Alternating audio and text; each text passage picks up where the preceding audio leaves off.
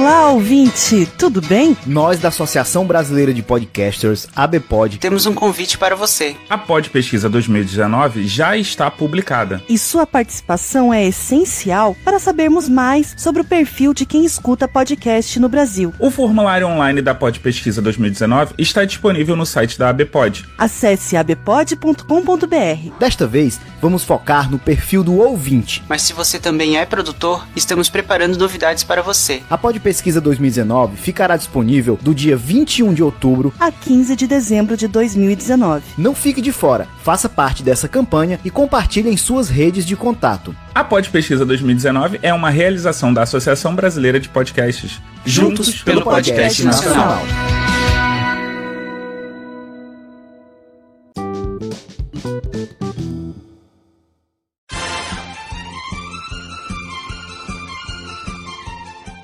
E aí galera, tudo certo com vocês? Aqui que vos fala é o Thiago e sejam bem-vindos a mais uma edição do Anidrop. As provas e a redação do Enem já se foram, mas fiquei pensando aqui na proposta do texto e pensei que daria uma ótima discussão e até podendo tentar dar soluções ou até ideias para que um futuro seja feito sobre o acesso de animação e até de obras japonesas por aqui. Com isso, vamos a partir de nossos conhecimentos em internet, videogame e televisão e vamos fazer uma redação? Opa, peraí, uma discussão sobre o tema do acesso ao cinema cinema do otaku brasileiro. Bela temática, né? Respeitando, claro, os direitos humanos. Bora pra conversa?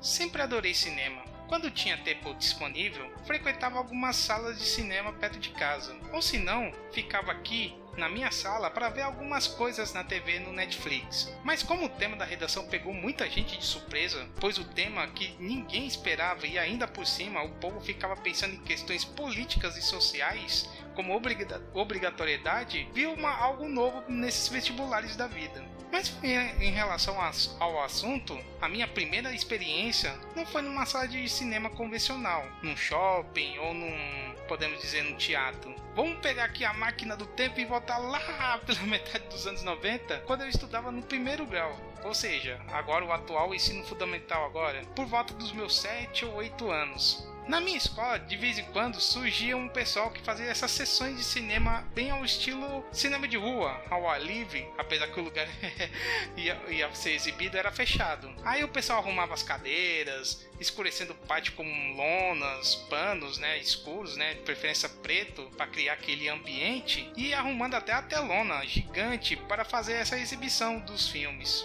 As exibições eram feitas no sábado. Me lembro daquele dia ainda, quando foi na primeira vez.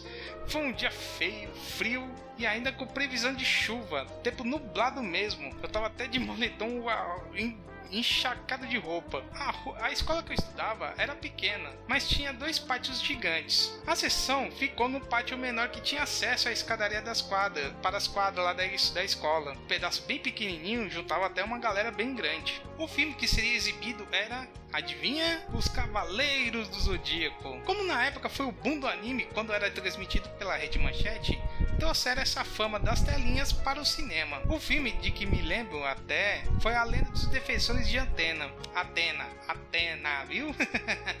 eu estava pilhado para assistir e persisti muito para os meus pais levassem até a escola. Claro que a sessão era paga, lógico, tinha ingresso e tudo. E ainda por cima aproveitava da cantina da escola para comprar os comes e bebes para para ver durante o, o filme. A sessão foi um sucesso, mas imagina um pátio cheio de moleque doido, na minha idade, ainda criança, que fica perturbando o pessoal, mas vendo a, o, as aventuras dos Cavaleiros de Bronze, vendo eles num telão gigante e até gritando, né, em alguns momentos para ver os, as execuções dos golpes, pois era uma experiência fantástica. E ainda por cima algo que depois foi exibida na TV até um, algum quando foi pro cinema depois de questões de até de meses foi para para rede manchete ser exibido. E podemos dizer que aquele foi um momento que foi que eu tive privilégio, pois era raro eu ir para um, para um salão de cinema e o custo foi até mais barato. Foi, nem, foi uma questão até de minha entrada. Aí seria até mais em, em, base, né? Muito melhor do que ir batalhar nas filas de cinema e ainda por cima gastar mais em tanta coisa que lá fazia, né? Principalmente o preço da pipoca, porque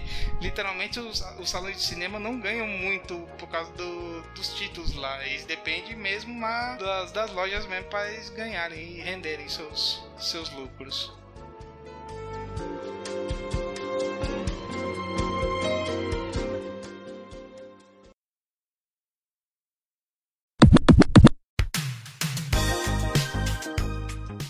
Dessa experiência maravilhosa, foi mais tarde que fui frequentar mais os cinemas, mas principalmente em excursões escolares. Tanto que o primeiro filme em um salão mesmo foi do primeiro filme do Homem-Aranha. Oh, faz muito tempo, hein? Com o tempo, vi muitos filmes que passaram nas telonas, mas que infelizmente não consegui ver, esperando para ter uma versão em VHS ou em DVD.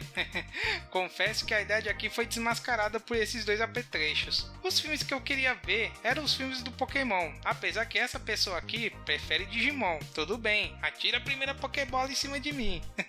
Mas também pelo que foi o grande sucesso da animação que passava na TV Record. E claro, sem constar os jogos que eram febre no Game Boy. O tempo foi passando e chegando até minha vida adulta, né? Lá por volta dos meus 18, 20 anos. E conhecendo alguns amigos pelas redes sociais, fui conhecendo os eventos de animes e de cultura pop. Mas por através desses eventos, existiam as famosas exibições de séries de filmes, em salas bem pequenininhas salas convencionais mesmo de faculdades, de centro de eventos, por exemplo. Tanto que muitos eventos surgiram através dessas exibições. Até cito o exemplo, foi o Sana, que aqui em Fortaleza mesmo, que começou sendo somente exibições de animes em um, no, no, antigo centro de eventos aqui da cidade. Agora que o evento cresceu, agora está no novo centro de eventos, aquele, aquele conglomerado gigante, aí expandiu muito o, o Sana. Onde muitos títulos eram exibidos dificilmente, que dificilmente passariam por aqui. E aí os fãs se juntavam, arranjavam lugares pegava esses DVDs e até VHS, em, dependendo da obra, se for mais antigo, em que em muitos casos nem tinha legenda e era de outra língua ainda, se for achado, e depois botava num telão, ou até, caso não tenha um telão que tenha um reto projetor, eles, eles, eles improvisavam uma TV de tubo gigante aí e fazia a exibição para todos. Com certeza, muitos eventos ainda fazem esse estilo de cinema em casa, né? Ou cinema em rua, se vocês preferirem. Mas o momento legal desse período foi quando fui numa exibição da Neo Animation, que uma vez por mês faziam exibições de várias coisas, como exibição de tokusatsu e animes, mas tinha que ser bem ligeiro mesmo, pois a sala era bem pequena. Na época era na Centro Cultural São Paulo, na região lá do Vergueiro, onde tinha alguns, algumas salinhas de cinema, que eram bem pequenas mesmo, como falei. Tinha capacidade de 100 até 150 pessoas, e os ingressos eram poucos. Tinha que chegar cedo ainda, acordar e ainda tiver a sorte chamar alguém para você ir acompanhar para pegar o, a fila para pelo menos pegar o ingresso, que era de graça, de graça, né? Que era um lugar era do governo, né? Então só apresentava o RG e olhe lá. Conseguido feito, era só aproveitar o clima bem sossegado que era o lugar, ou seja, o Centro Cultural São Paulo que eu falei, e ver as sessões. Depois disso, ainda aproveitava o local para conhecer um pouquinho da Gibiteca, que era bem conhecido e que tinha no local. E terminava até o rolê, né? o grande passeio andando até a pé para a região lá do bairro da Liberdade. E olhe, pois o local era no Vergueiro, como falei, aí se você contar em estações de metrô, a distância eram 12 estações e era um caminho bem longo para chegar à Liberdade.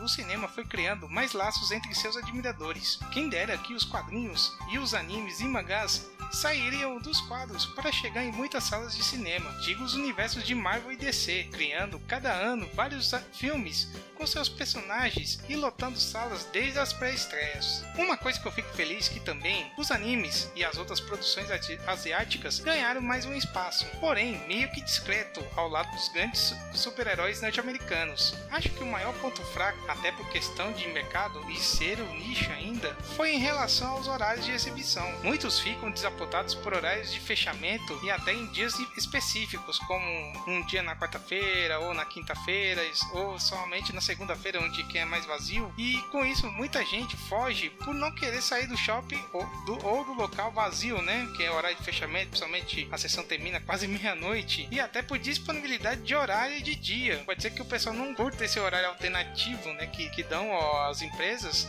E com isso quebrando a rotina e também a experiência. Mas tudo bem, tem seu lado positivo ainda nessas coisas. Algumas empresas tentam negociar com dirigentes do local para que façam sessões exclusivas e até fazendo isso nos finais de semana, para pegar o maior número de amantes do cinema e ainda pegar várias idades e até gente que gostaria de ver essas no algo novo no cinema. Sem contar que os títulos que não faltam a colocar ultimamente, como os filmes de Dragon Ball, Cavaleiros do Zodíaco, principalmente eu vi dos Cavaleiros, né? Aquele 3D que muita gente odeia falar. E recentemente até a Sato Company, que principalmente costumava fazer trazer os títulos de Tokusatsu, principalmente pro YouTube e agora tá colocando isso na Amazon Prime, ele veio trazendo algumas, alguns títulos até, principalmente até recentes, né? Mais recentes, muitos novos lá nas telonas. Como por exemplo o último filme de Boku no Hero Academia, também colocaram Bogon Stray Dogs e até alguns live actions como Attack, Attack on Titan e Tokyo Ghoul. Espero que muitos títulos chegam por aqui. O maior desafio mesmo é em relação à exibição, pois não são todos os lugares nesse país que tem esse privilégio. Mas o pessoal que tá no eixo Rio-São Paulo, claro, tem sorte porque são tem essas novidades primeiro. Mas quem sabe também algumas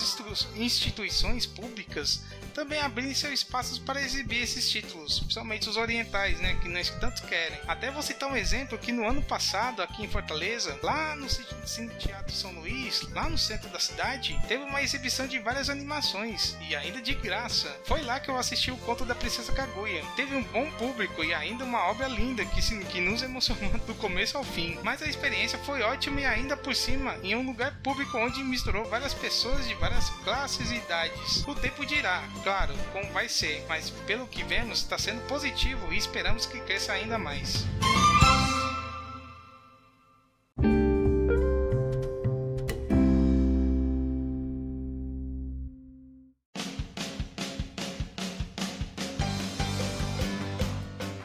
Bem, acho que agora podemos passar a limpo e colocar nas folhas de respostas tá bom, tá bom, parei com essa temática de Enem e agora só no ano que vem e nem quero pensar nessas torturas. Mas afinal, seria legal investir mais em animes para exibir nos cinemas? Terminar com esses horários alternativos e até fazer sessões extras e pelo menos todo mundo ficar sabendo, mande um comentário em nossas redes sociais. Estamos no Instagram e no Twitter. O link estará no post desse episódio. Quer mandar uma mensagem para nós ou aquela redação nota mil? Mande um e-mail para anidrop2019@gmail.com. Mas claro, respeitando as normas da BNT, hein?